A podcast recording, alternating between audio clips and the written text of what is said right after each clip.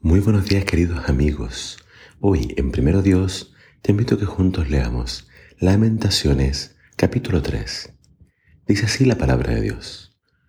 Yo soy el que ha visto las aflicciones que provienen de la vara del enojo del Señor. Me llevó a las tinieblas y dejó fuera toda luz. Volvió su mano contra mí una y otra vez todo el día. Hizo que mi piel y mi carne envejecieran. Quebró mis huesos me sitió y me rodeó de angustia y aflicción. Me enterró en un lugar oscuro, como los que habían muerto hace tiempo. Me cercó con un muro y no puedo escapar. Me ató con pesadas cadenas. Y a pesar de que lloro y grito, cerró sus oídos a mis oraciones. Impidió mi paso con un muro de piedra. Hizo mis caminos tortuosos. Se escondió como un oso o un león, esperando atacarme me arrastró fuera del camino, me descuartizó y me dejó indefenso y destruido. Tensó su arco y me hizo el blanco de sus flechas. Disparó sus flechas a lo profundo de mi corazón. Mi propio pueblo se ríe de mí. Todo el día repiten sus canciones burlonas. Él me llenó de amargura y me dio a beber una copa amarga de dolor. Me hizo masticar piedras, me revolcó en el polvo me arrebató la paz y ya no recuerdo qué es la prosperidad. Yo exclamo, mi esplendor ha desaparecido, se perdió todo lo que yo esperaba del Señor. Recordar mi sufrimiento y no tener hogar es tan amargo que no encuentro palabras. Siempre tengo presente este terrible tiempo mientras me lamento por mi pérdida. No obstante, aún me atrevo a tener esperanza cuando recuerdo lo siguiente. El fiel amor del Señor nunca se acaba. Sus misericordias jamás terminan. Grande es su fidelidad. Sus misericordias son nuevas cada mañana. Me digo, el Señor es mi herencia. Por lo tanto, esperaré en Él.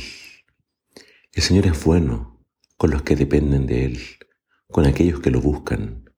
Por eso es bueno esperar en silencio la salvación que proviene del Señor y es bueno que todos se sometan desde temprana edad al yugo de su disciplina, que se queden solos en silencio bajo las exigencias del Señor, que se postren rostro en tierra, pues quizás por fin hay esperanza, que vuelvan la otra mejilla a aquellos que los golpean y que acepten los insultos de sus enemigos, pues el Señor no abandona a nadie para siempre. Aunque trae dolor, también muestra compasión debido a la grandeza de su amor inagotable, pues Él no se complace en herir a la gente o en causarles dolor. Si la gente pisotea a todos los prisioneros de la tierra, se privan a otros de sus derechos, desafiando al Altísimo. Si tuerce la justicia en los tribunales, ¿acaso no ve el Señor todas estas cosas? ¿Quién puede ordenar que algo suceda sin el permiso del Señor? ¿No envía el Altísimo tanto calamidad como bien? Entonces, ¿por qué nosotros, simples humanos, habríamos de quejarnos cuando somos castigados por nuestros pecados? En cambio, probemos y examinemos nuestros caminos y volvámonos al Señor. Claramente estas palabras no pueden haber salido de otra pluma sino de la de Jeremías. Eh, en los primeros versículos él describe una situación muy compleja, donde sus oraciones no son escuchadas, donde está en lo profundo de la tierra, quizás una alusión a la cisterna en la que fue echado. Él sentía que todo esto provenía del Señor. Él sentía que el Señor mismo le disparaba, flechas, que el Señor mismo lo atacaba como un león, como un oso y lo despedazaba. Eh, todas las palabras de los sentimientos del profeta concuerdan con su experiencia, donde su familia, sus amigos, todos se burlaban de él. Pero cuando habla de esta situación tan extrema y difícil e insoportable, encontramos el corazón del libro, el corazón del capítulo, donde Jeremías nos habla de las bondades, las misericordias del Señor que se renuevan cada mañana. Y su expresión máxima de fe es, puede que me haya envejecido, puede que haya perdido todo, pero el Señor es mi herencia. En Él voy a esperar. Es decir, mi esperanza está solo en el Señor. ya sea de restauración, ya sea de felicidad, ya sea de tener algo en la vida, el Señor, si tengo al Señor, lo tengo todo.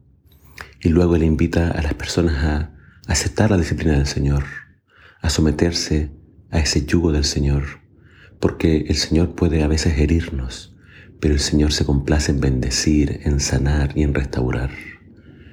Es una expresión de fe muy, muy grande la de Jeremías, y él exhorta al pueblo entonces a soportar, porque por algo el Señor permitió todo esto. Él no se complace en herir, en destruir, no, ese no es el Señor. Pero el Señor a veces tiene que disciplinar, hacernos despertar, hacernos, hacernos reaccionar para que de todo corazón nos arrepintamos de nuestros pecados. Así que si estás pasando por un momento difícil, lee este capítulo, ya es tuya las palabras de Jeremías. Voy a esperar en el Señor, me voy a volver a Él, voy a buscar de todo corazón, me voy a arrepentir y voy a esperar en Él porque Él es mi herencia, Él es mi esperanza. Que el Señor te bendiga.